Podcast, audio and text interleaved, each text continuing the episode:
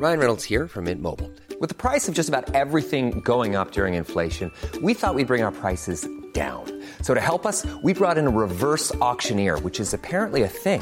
Mint Mobile unlimited premium wireless. Ready to get 30, 30, bit to get 30, bit to get 20, 20, 20, bit to get 20, 20, bit to get 15, 15, 15, 15 just 15 bucks a month. So, Give it a try at mintmobile.com slash switch. $45 upfront for three months plus taxes and fees. Promo for new customers for limited time. Unlimited more than 40 gigabytes per month. Slows. Full terms at mintmobile.com. Bonjour à tous et bienvenue à vous au grand rendez-vous européen CNews Les Échos, quasiment euh, trois ans jour pour jour après l'assassinat terroriste de Samuel Paty.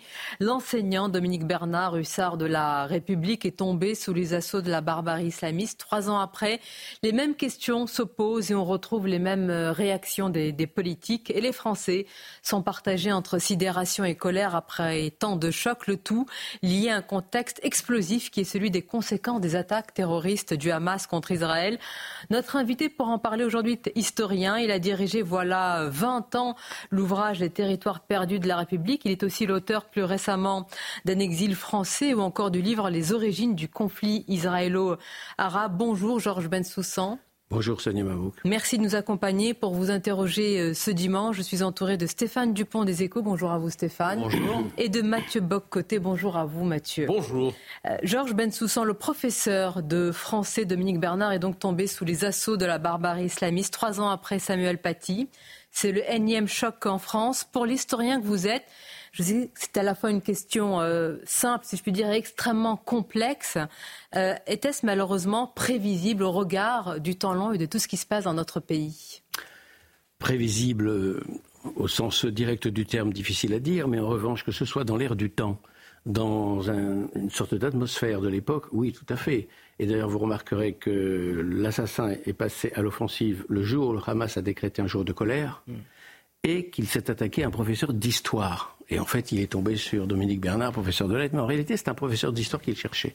Donc, euh, le, lien, si vous voulez, avec l'atmosphère actuelle et cette offensive djihadiste générale et d'un islamisme mondialisé, c'est une offensive générale contre le monde occidental, contre les Lumières, contre la raison. C'est pas par hasard qu'à deux reprises, avec Samuel Paty et Dominique Bernard, on s'attaque à l'école, parce que l'école, c'est par définition le, sanctuaire des Lumières. C'est le sanctuaire de l'Occident, le sanctuaire de la raison, bref, tout ce qui s'oppose à la régression islamiste, tout ce qui fait justement la force de l'Occident depuis le XVIIe siècle, la raison occidentale, précisément, c'est à cela qu'il s'oppose. Il y a donc un lien de continuité entre les deux attaques, bien sûr, et il y a une logique au fait qu'il s'attaque à un professeur d'histoire. Pourquoi l'histoire? Parce que c'est par définition le monde du désenchantement.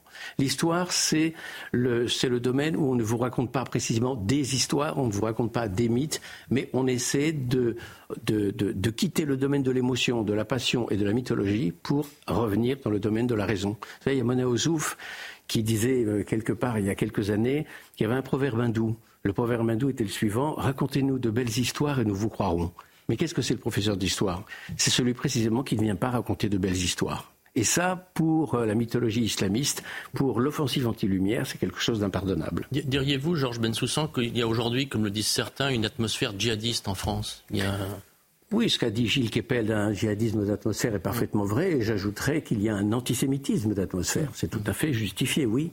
Là-dessus, les, les, que les services de l'État soient mobilisés, c'est une évidence, et les faits leur donnent raison. Regardez qu'en quelques jours, on est passé de 100 actes antisémites à pratiquement 200 aujourd'hui. En une semaine, de conflits israélo-arabes. Restons sur, encore sur l'école Georges Bensoussan, ce sanctuaire des Lumières. Un enseignant sur deux affirme qu'il s'autocensure, il passe sous silence certains de notre histoire. On leur dit qu'il ne faut pas mettre un genou à terre face à la barbarie islamiste, mais euh, on peut comprendre quand même plus que la peur d'ailleurs qui, les étreint. Euh, J'allais dire, est-ce qu'on a euh, les moyens de les, de les protéger, mais au-delà de l'aspect sécuritaire, est-ce qu'on peut aujourd'hui tenir et, parler de cette histoire aujourd'hui sans qu'il y ait un risque sur un professeur? On ne peut pas demander euh, aux professeurs, on ne peut pas demander au personnel soignant, on ne peut pas demander aux policiers de faire seul le travail si tout un appareil politique derrière, un appareil culturel, médiatico-culturel, ne les soutient pas. Sur ce plan-là, ils ne peuvent pas faire tout le travail, à savoir que les professeurs aient peur. Il y a 20 ans, 21 ans, 22 ans, même quand on a rédigé les territoires perdus de la République, ça venait de quoi? Ça venait du fait qu'un certain nombre de professeurs d'histoire venaient me voir lors des formations d'enseignants sur la pour me dire je ne peux plus enseigner ce chapitre. C'est venu de là, il y a déjà 22 ans. Et ensuite, ça s'est étendu à d'autres sujets, bien sûr, à d'autres disciplines. Alors, est-ce qu'on peut les aider? Oui, on ne peut les aider qu'à la condition qu'il y ait un véritable courage à la tête de l'appareil politique français, mais aussi qu'il y ait une véritable révolution culturelle au sein de l'appareil médiatico-culturel qui est, je l'ai dit euh, dans le Figaro début juillet, je ne me dédie pas, qui est gangrené par un gauchisme culturel qui affaiblit profondément les défenses de la société. Mais justement, Gérard Larcher, en début de semaine, dit nous avons été collectivement aveugles et faibles globalement par rapport à l'islamisme, par rapport plus encore à une islamisation de certains territoires qui rendent la vie impossible pour certains juifs français. Il dit nous avons été collectivement aveugles ou collectivement faibles. J'entendais ça et je pensais à vous. Vous avez, me semble-t-il, depuis 20 ans, avec d'autres, cherché à alerter. Est-ce que finalement, depuis 20 ans, quand vous entendez Gérard Larcher on a été collectivement aveugles, comment réagissez-vous? Ben, je réagis comme vous, c'est-à-dire que ce collectivement a pour but de se dédouaner. Ils ont été aveugles. Nous ne l'avons pas été. Et quand je dis nous, nous sommes nombreux à ne pas l'avoir été, mais nous n'avons pas été entendus. Quand nous avons publié Les territoires perdus de la République, nous avons été traités tous les noms d'oiseaux. Nous étions des crypto-fascistes des racistes, évidemment. Euh, nous avons été boycottés, nous avons été stigmatisés. On nous a fait connaître progressivement, étape par étape, une forme de mort sociale. La mort sociale, c'est quand vous n'êtes plus invité nulle part et que vous n'existez plus. Et lorsque même nous, savons, nous sommes remontés jusqu'au ministère, parce qu'il faut reconnaître que le gouvernement de Jacques Chirac nous a accordé l'attention et nous a reçus. Mais même là, finalement, le constat que nous faisions se heurtait à une certaine langue de bois, à une certaine frilosité, je dirais, à, une certaine peur. C'est pour ça que je reviens toujours à, ce mot de courage.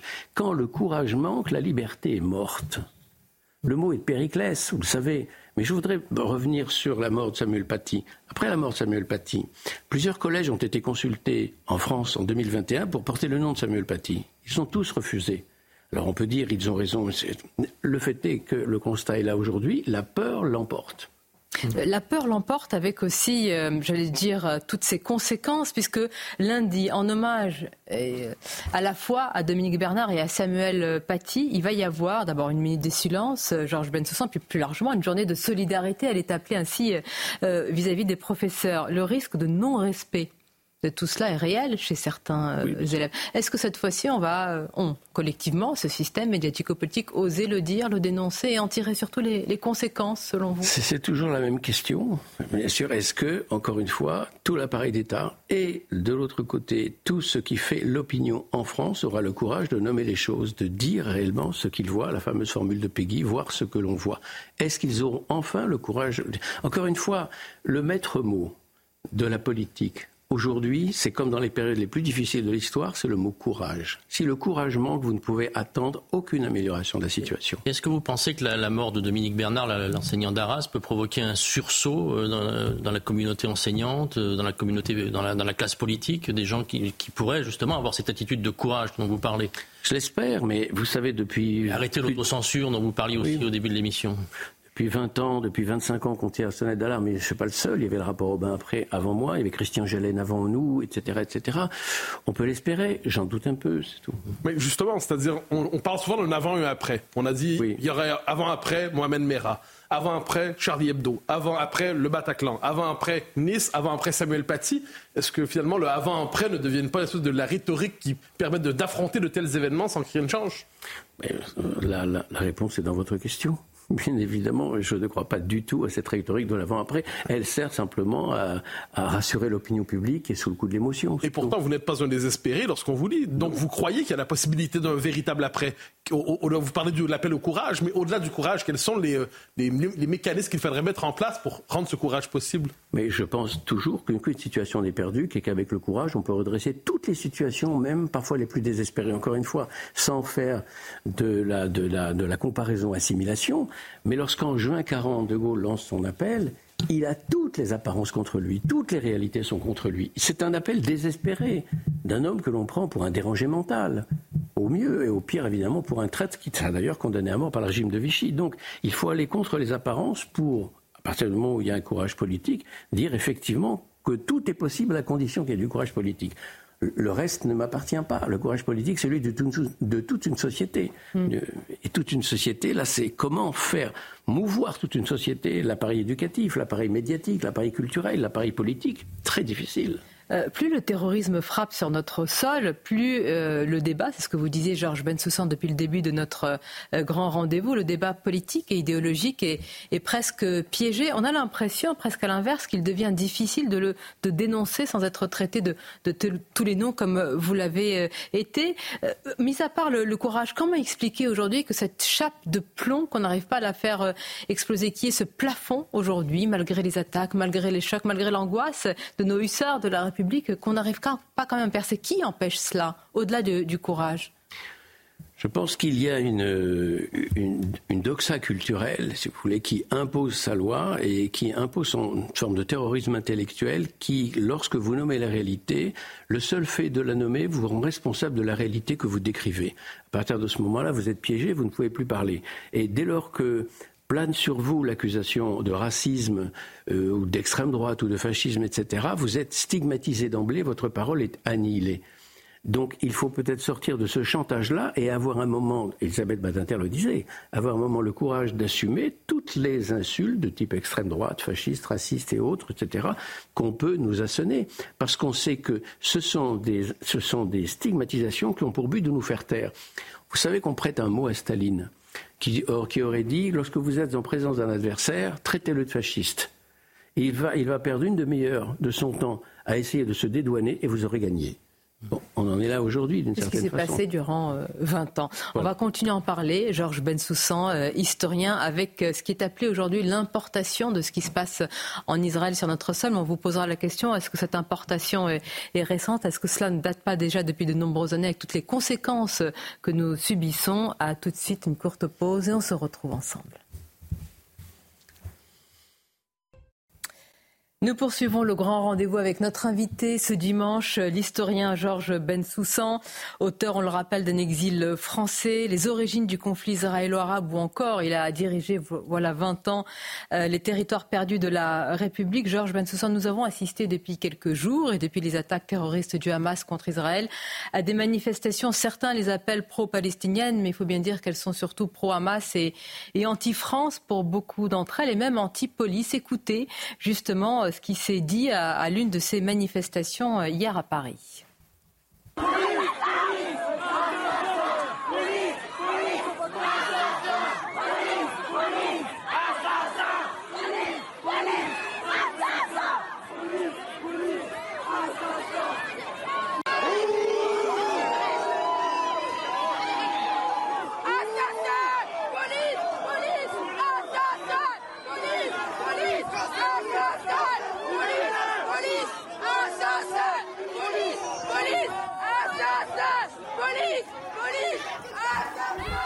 Voilà, je crois que le slogan était, clair. De quoi ce, je veux dire, ce mélange est-il révélateur selon vous?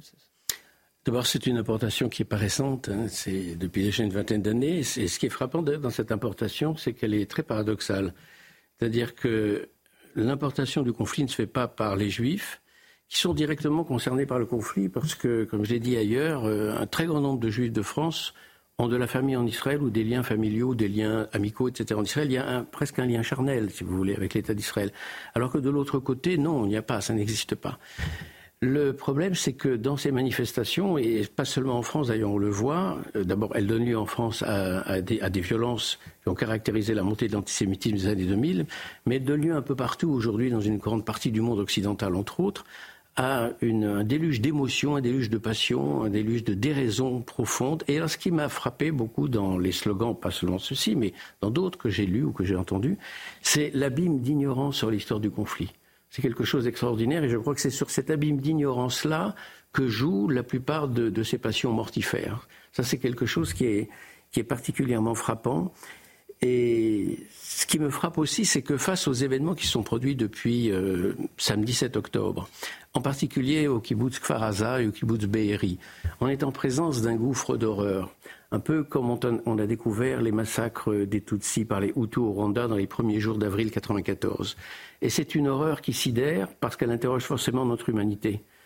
Elle, demande, elle, questionne forcément la part en nous qui est capable de céder un jour à cette horreur-là. Et Quand je dis qu'elle questionne notre part d'humanité, je veux dire le fait que ces erreurs aient eu lieu, ce soit celle-là ou celle des Tutsis ou d'autres, d'une certaine façon, ça nous salit, nous, parce que nous appartenons à la même espèce que les assassins. Ça, c'est quelque chose de fondamental. Et devant un tel gouffre anthropologique, un tel gouffre d'interrogation, qu'on a affaire à un tel torrent de haine, comme on le voit dans ces manifestations, où euh, on, risque, pour le, premier qui oserait afficher une opinion un peu pro-israélienne serait pas lynché purement et simplement, on est en présence d'un retour, je ne dirais pas de la barbarie, mais on est en présence d'une offensive violente que je ne peux pas ne pas comprendre comme une offensive générale contre les Lumières, contre la raison, contre ce qui a fait la force de l'Occident et contre l'Occident, tout simplement.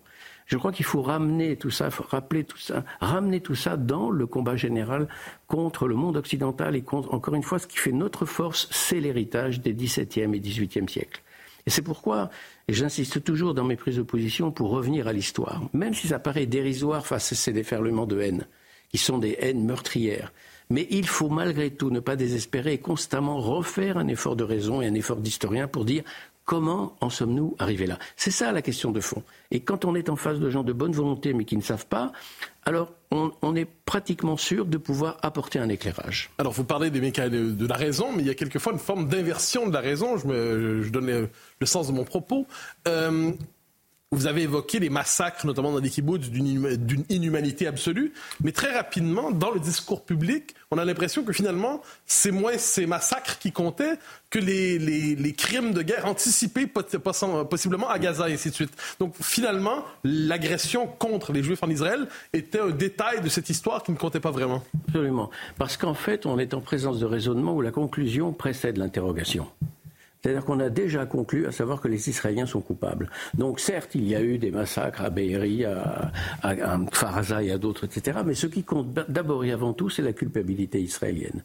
Donc on va effacer toute rationalité, on va effacer l'ordre de causalité des événements pour s'apesantir sur les représailles israéliennes à Gaza. C'est exactement ce qui va se passer. Mais en 24 heures, c'est peut-être ce qui est étonnant, c'est-à-dire normalement il y a une forme de délai de décence avant de chercher à rationaliser. Cette fois, il n'y en a pas, vous avez raison. Et j'ajouterai autre chose, et ça c'est caractéristique des démarches négationnistes, c'est qu'on est déjà en présence d'un négationnisme qui consiste à dire en réalité il n'y a pas.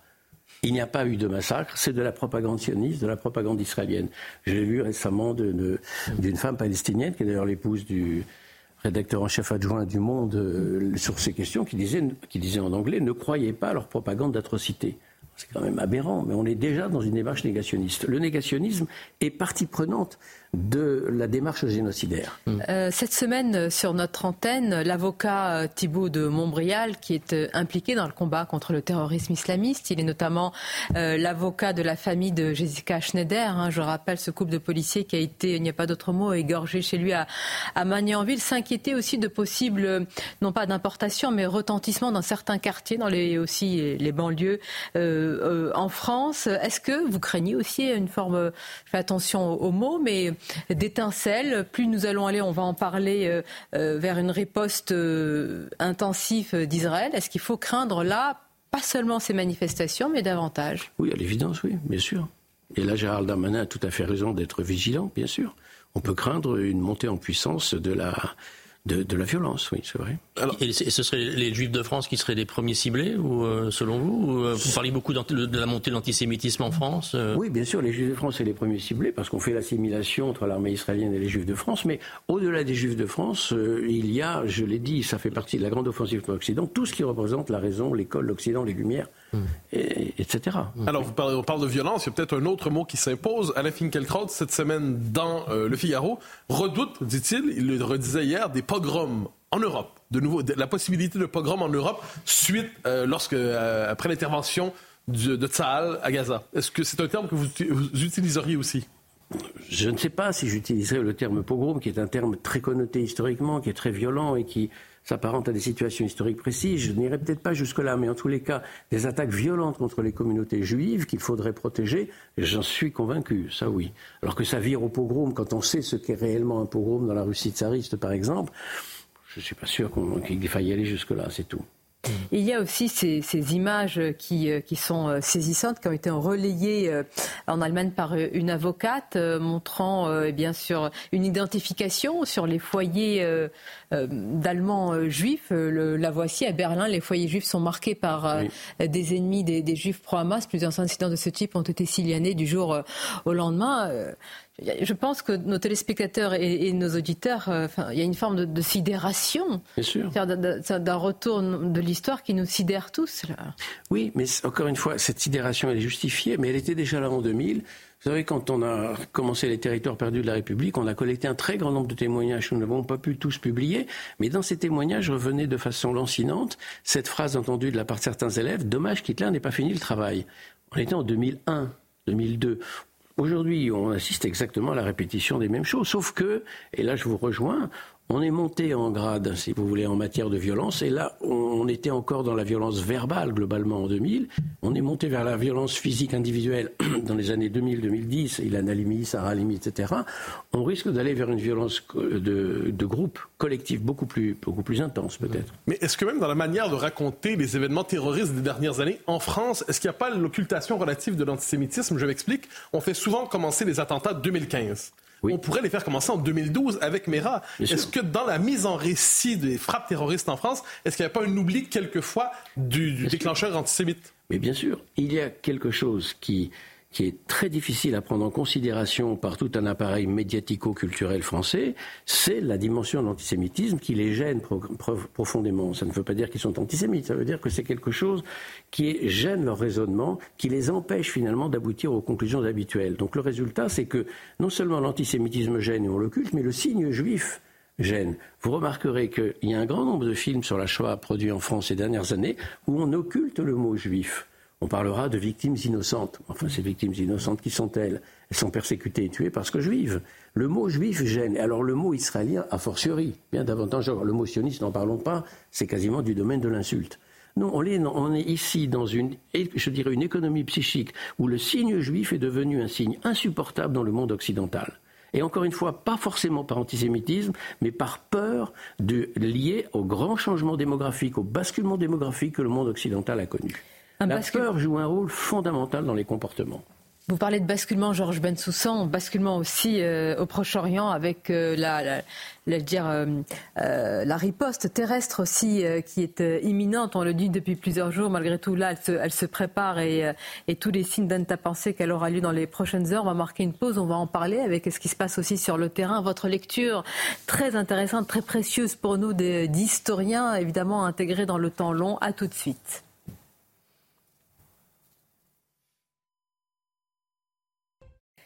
Invité de ce grand rendez-vous, l'historien Georges Bensoussan, nous avons bien entendu démarré, euh, euh, entamé cette émission avec euh, l'assassinat terroriste du professeur Dominique Bernard. Nous avons parlé ce que vous avez dénoncé, Georges Bensoussan, ce djihadisme d'atmosphère, cet antisémitisme d'atmosphère, la crainte aussi des professeurs et plus largement, veux dire, euh, de tous les citoyens. Venons-en aussi, et c'est lié euh, à ce qui se passe, aux attaques euh, contre Israël et, à la riposte. On constate, Georges Bensoussan, au fur et à mesure de l'intensification de cette riposte, que beaucoup mettent en parallèle le bilan des morts. Il y a une sorte de concurrence macabre aujourd'hui des, bilans, victimes des attaques terroristes du Hamas et, victimes euh, euh. Comment réagir face à cela aujourd'hui? Précisément, c'est le danger parce que toute notre époque fonctionne euh, à la mythologie victimaire. À partir du moment où vous êtes une victime, vous avez raison et vous êtes exempté d'avoir à rendre des comptes sur votre conduite. Et donc, une véritable course à la victimisation. Donc, il faut dépasser ce type d'émotion pour se poser la question de savoir de quoi s'agit-il exactement? Comment en est-on arrivé là? Par quel processus? Et comment en est-on arrivé à ce blocage où le Hamas commet ce qu'il a commis la semaine dernière et comment les Israéliens, de leur côté, soumettent Gaza à un blocus et sont d'une certaine façon condamnés à une attaque terrestre? La question est la suivante, c'est que on a le sentiment que le Hamas est toute la Palestine. C'est faux. Le Hamas est une partie de la Palestine est en fait la bande de Gaza qu'il tient sous sa coupe et sous une tyrannie épouvantable qu'on sait, c'est une tyrannie qui vaut guère mieux que celle des talibans en Afghanistan. Et ce qui est frappant, et c'est ici qu'il faut refaire de l'histoire, encore une fois, sinon on ne comprend pas, on est submergé par le quotidien, par l'émotion, par les images, et à ce moment-là on se retrouve totalement saturé et on ne peut plus comprendre ce qui se passe.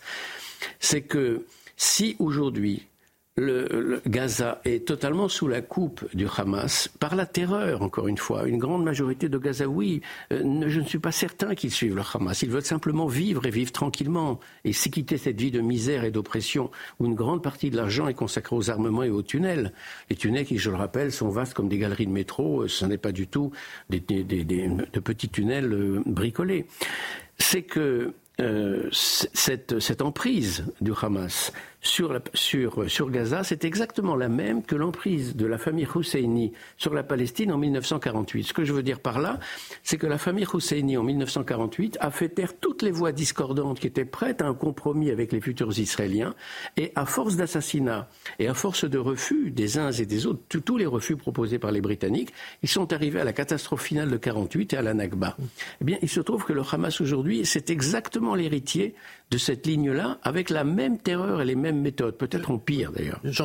comment, comment expliquez-vous que, Israël s'est en fait accommodé de cette mainmise que vous décrivez du Hamas sur la bande de Gaza? Ça fait plus de 15 ans que le Hamas tient la, bande de Gaza d'une poigne de fer on a l'impression que Israël, ça leur allait euh, s'en accommoder d'une certaine manière. On ne peut pas dire qu'ils s'en soient accommodés. Le Hamas c'est une réalité qui est née en 1987.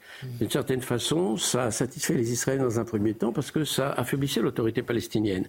Après 1993 et les accords d'Oslo, Israël a combattu le Hamas. Il, s'en accommodé, il s'est en accommodé à partir de 2006-2007 pour la bonne raison qu'il ne pouvait pas entrer dans la bande de Gaza et détruire tout l'appareil politique tout l'appareil militaire du Hamas au prix de pertes humaines considérables.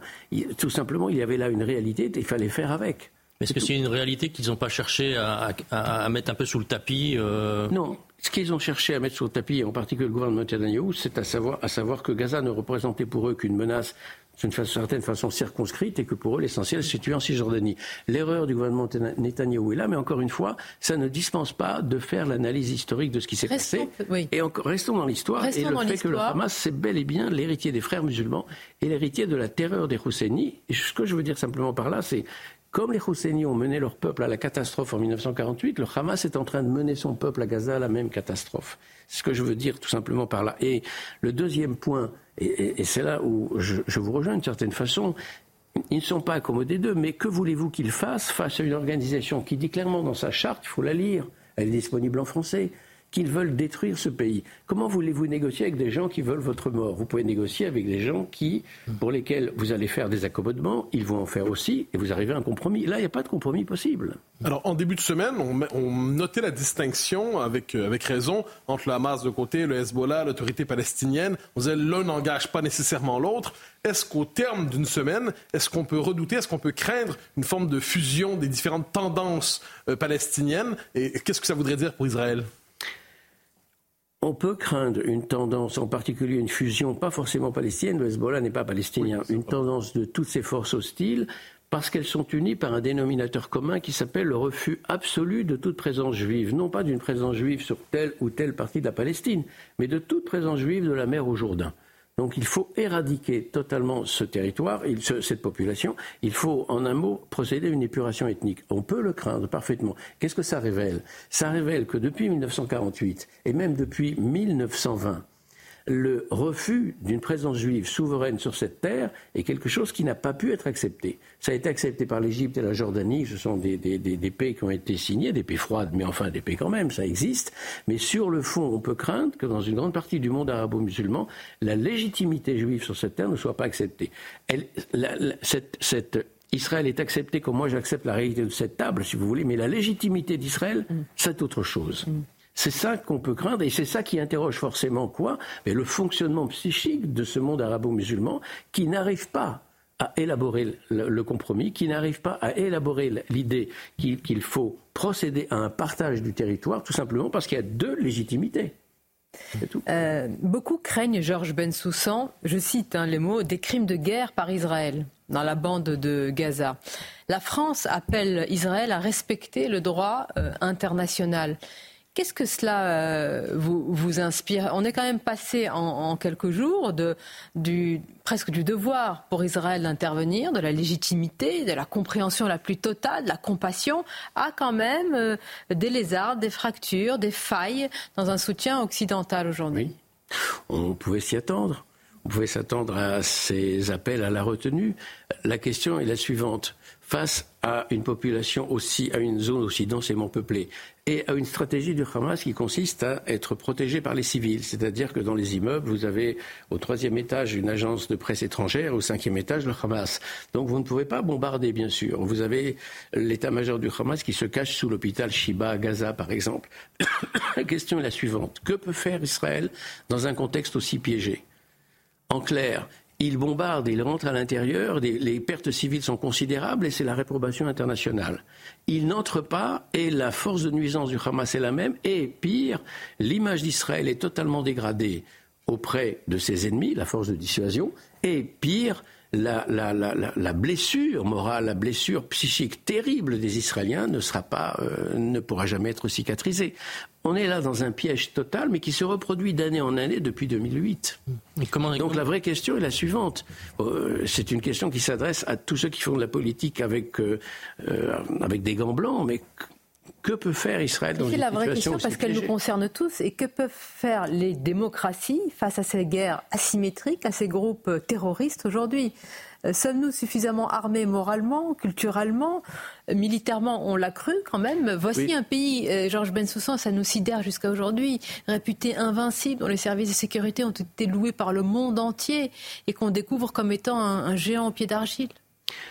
Oui, alors que ce soit un colosse au pied c'est une, vérité tout simplement parce que quand vous regardez le territoire, vous constatez qu'il est extrêmement petit, que c'est un territoire où l'emprise démographique euh, des Juifs est relativement faible, et c'est un territoire où euh, si les Israéliens se retirent demain de Cisjordanie, Tel Aviv sera à 20 kilomètres des canons ennemis et l'aéroport international, qui est le poumon du pays, sera à 8 kilomètres de, de, cette, de cette frontière-là. Et puis surtout, c'est un pays qui est habité par la mémoire de la Shoah, donc par la mémoire du traumatisme et de la précarité. Ce qui s'est passé à Kfar Aza, Be'eri et dans les autres kibbutzim a réveillé cette souffrance, a réveillé, a réveillé ce traumatisme.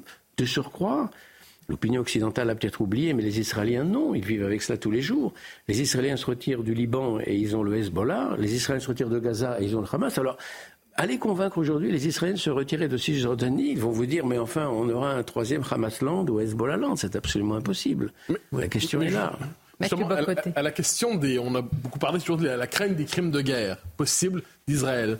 Est-ce qu'il y a une forme d'asymétrie dans le jugement? C'est-à-dire, lorsque le Hamas commet des crimes de guerre, je reprends la formule de la France insoumise, eh c'est l'objectif. C'est-à-dire le, tuer des civils, ce n'est pas un dommage collatéral, c'est l'objectif. Euh, est-ce, est-ce qu'il n'y a pas inversement Israël? Il peut arriver que des civils meurent, mais c'est un dommage collatéral, ce n'est pas l'objectif. Est-ce qu'il n'y a pas une différence de fond? Les Israéliens préviennent des civils de partir, alors que ce soit réaliste ou pas, ce n'est pas la question. Je ne suis pas stratège militaire, mais ils préviennent les civils de partir. Et en revanche, l'appareil militaire du Hamas dit restez. Ils s'en servent comme d'un bouclier.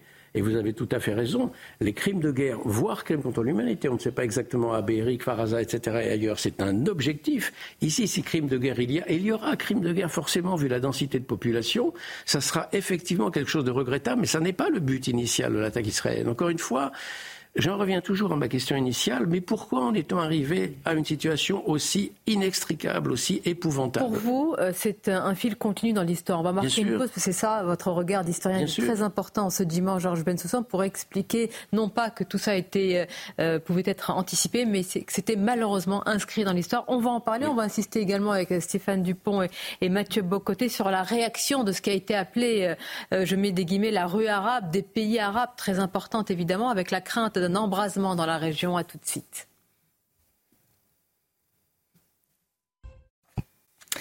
Tandis que la riposte israélienne euh, s'intensifie après les attaques terroristes du Hamas, on pose toutes les questions à notre invité euh, Georges Bensoussan avec le regard de, l'historien. Euh, Monsieur Bensoussan, vous nous direz ce qui dans l'histoire n'ont pas pu expliquer, mais en tous les cas marque une continuité avec le cortège d'atrocités en Israël. Une question malgré tout, et nous en parlions avant la pause, elle reste très vive. Comment expliquer, Georges Bensoussan, non pas une telle insouciance, parce que les mots euh, ne peuvent pas être utilisés par rapport à la barbarie qui a été commise à Be'eri ou à la, à la, rêve partie? Comment expliquer qu'à quelques kilomètres euh, de, Gaza, de, jeunes Israéliens aient, pu faire la fête dans une relative quand même insouciance? Cela nous sidère encore.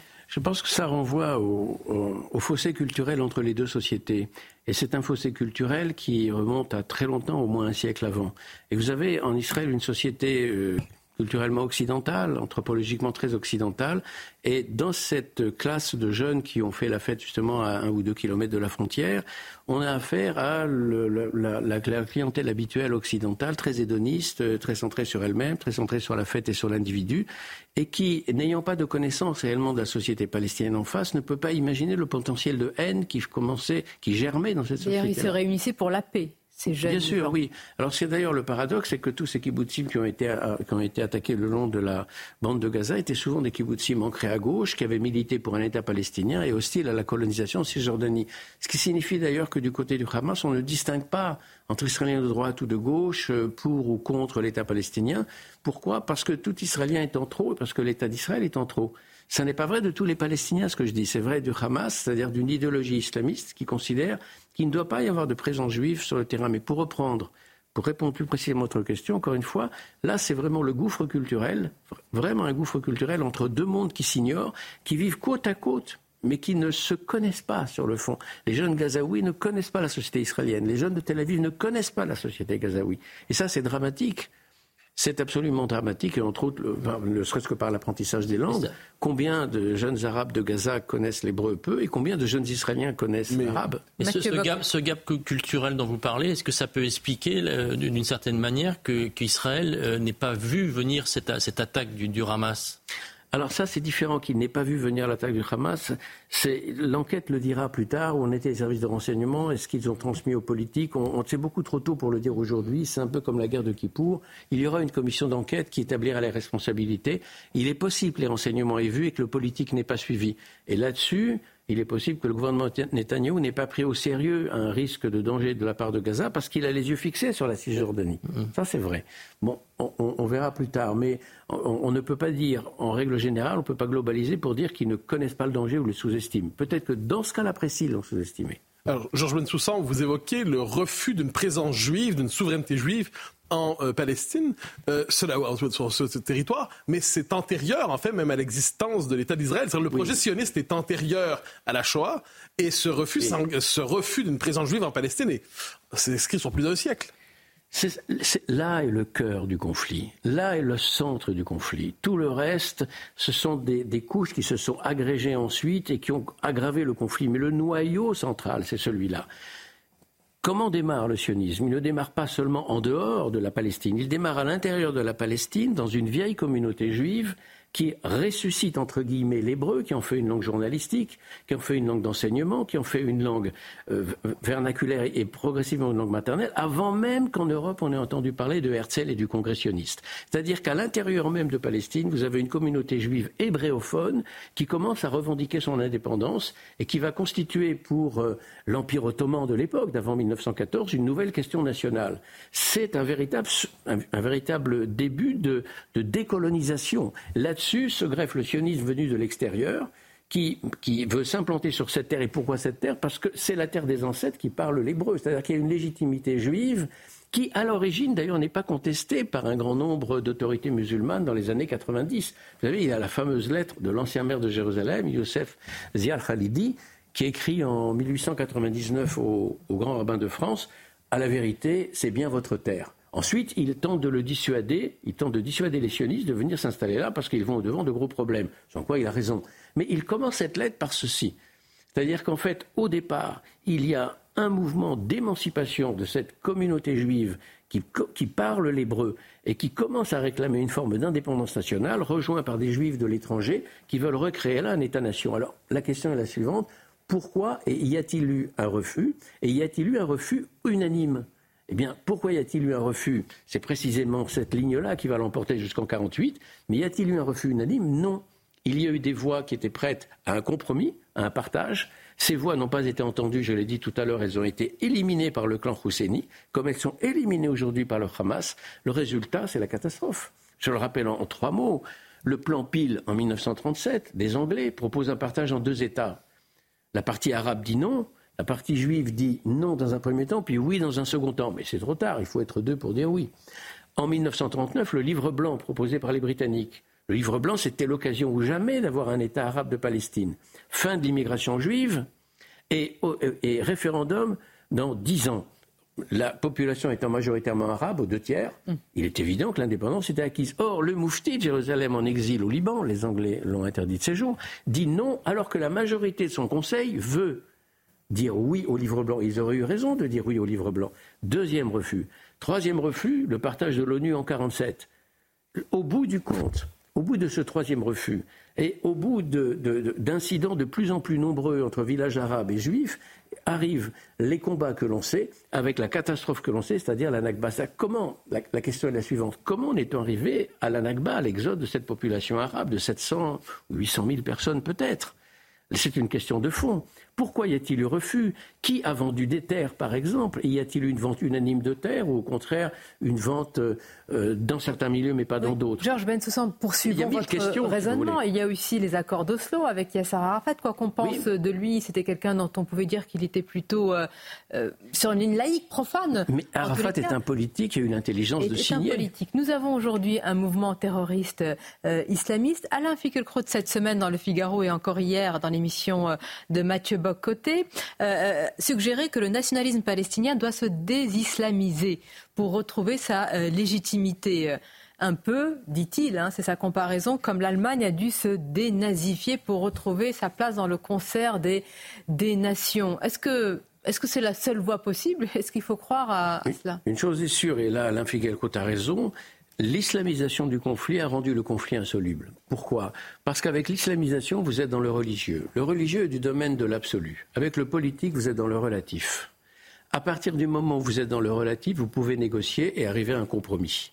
Dans le religieux comme avec le Hamas, vous ne pouvez pas arriver à un compromis. Vous devez arriver à la mort de l'autre. Il est évident que face à la mort de l'autre, l'État d'Israël, face à une organisation qui veut sa disparition, va prendre les devants et va tenter de la faire Mais disparaître. Comment on fait dans ce pays et dans ces villes pour dissocier le politique du religieux? On est sur une terre euh, sainte, sacrée, avec autant de lieux sacrés et de lieux religieux. Est-ce que vous croyez vraiment qu'on peut aller vers quelque chose de débarrasser des oripeaux religieux?